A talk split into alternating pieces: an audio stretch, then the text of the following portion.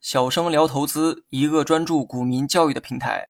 今天呢，咱们来讲一下蓝筹股和权重股的区别。人们呢总会用蓝筹白马或者是权重蓝筹去称呼一些股票，而这些名词呢好像总是连在一起出现，这也说明了彼此的界限有点模糊，都有着彼此的部分特征。不得不说，很多时候虽然用的称呼不一样，但人们想表达的意思啊却一样，这也让彼此的界限呢变得更加模糊。那么今天呢，我们就先来聊一聊蓝筹股和权重股的区别。先来聊一下蓝筹股的定义。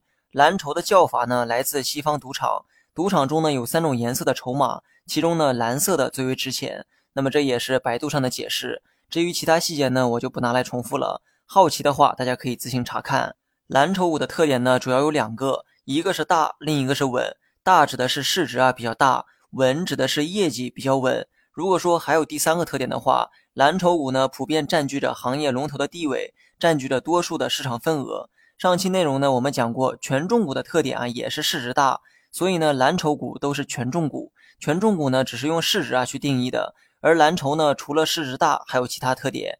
你可以说所有的蓝筹都是权重，但不能说权重就是蓝筹。举个例子哈，银行股的市值呢，普遍都很大，随便拿出一个都是上千亿的市值。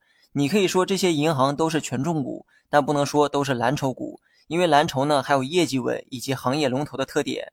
注意，上文我提到业绩的时候都用了“稳”这个字，并没有用“高”“快”这些字眼。蓝筹的业绩啊普遍呢比较好，能给你带来稳定且持续的收入。但你指望在蓝筹身上赚到超额收益啊，并不现实。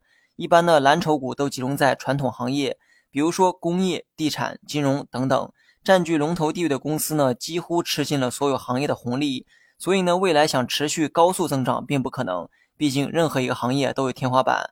他们唯一能给你带来的好处就是稳定增长，而且正是因为有着行业的支配地位，所以他们的利润呢相对稳定且持续，股价的表现呢也是稳定而平稳的上涨。所以啊，一般成熟的投资者会更倾向于投资蓝筹股票。好了，本期节目就到这里，详细内容你也可以在节目下方查看文字稿件。